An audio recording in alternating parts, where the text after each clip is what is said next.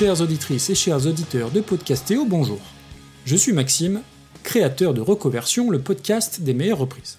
Et j'ai précisément 5 minutes pour vous parler de mon podcast, et donc de musique, et plus spécifiquement de reprises. Donc je vais tâcher d'être à la fois concis, synthétique, tout en essayant de vous apprendre quelque chose. Nous sommes présentement le 15 décembre, et forcément, eh ben, on n'a jamais été aussi près du 25, d'où le fait que je vous parle aujourd'hui de LA chanson iconique de Noël.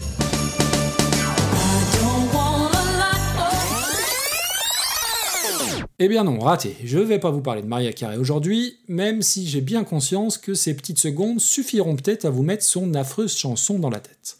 Non, moi aujourd'hui, je vais évoquer avec vous la seule vraie chanson de Noël, à savoir White Christmas, vieux standard américain aux 50 millions de copies diffusées dans le monde, que tous les gens de ma génération connaissent grâce au film Maman, j'ai raté l'avion et l'excellente version doo-wop des Drifters.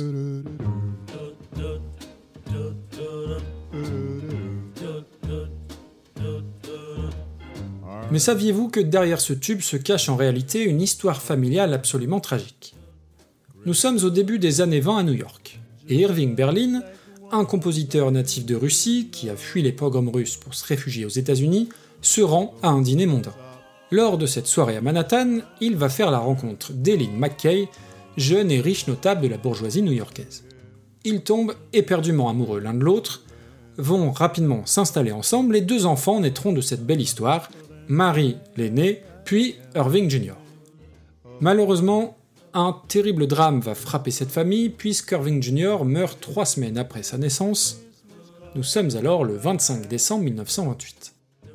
Choqué, meurtri, inconsolable comme on peut difficilement l'imaginer, Noël reste à tout jamais pour Irving Berlin un jour de deuil et de mélancolie. Et c'est suite à cette tragédie qu'il composera quelques années plus tard ce White Christmas en souvenir de son fils tant aimé et de cette période ô combien mélancolique pour lui et sa famille. C'est Bing Crosby, la star américaine de l'époque, qui va s'emparer de la chanson en 1941 pour en faire un succès international. White Christmas sera ensuite repris par les plus grands, Elvis, Sinatra, Dean Martin, puis par des artistes plus récents, avec Shania Twain, Lady Gaga, Gwen Stefani, ou comme souvent dès qu'il s'agit de reprises, Michael Bolton et Michael Bublé. Les Français s'en donneront également à cœur joie, notamment pendant les années 70, où chaque succès américain avait droit à sa petite adaptation, plus ou moins réussie, et en ce qui concerne Noël Blanc, on aura droit notamment à des versions de Tino Rossi et d'André Dassari, demandées à vos grands, voire vos arrière-grands-parents, Eddie Mitchell, Gérard Lenormand, Christophe, Ginette Reynaud, ou plus récemment, Philippe Catherine, Les Brigitte ou Cœur de Pirate.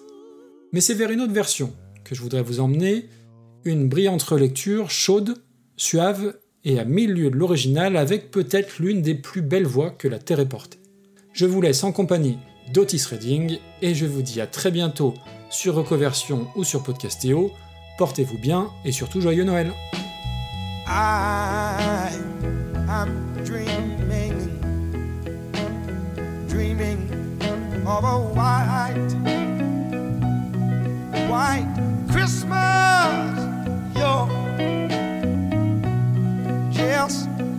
Like the one that I used to know.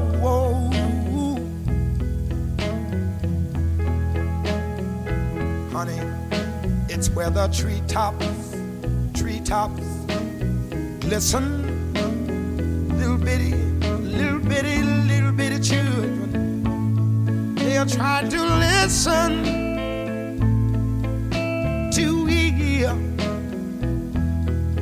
for the sleigh bells that are ringing in the snow.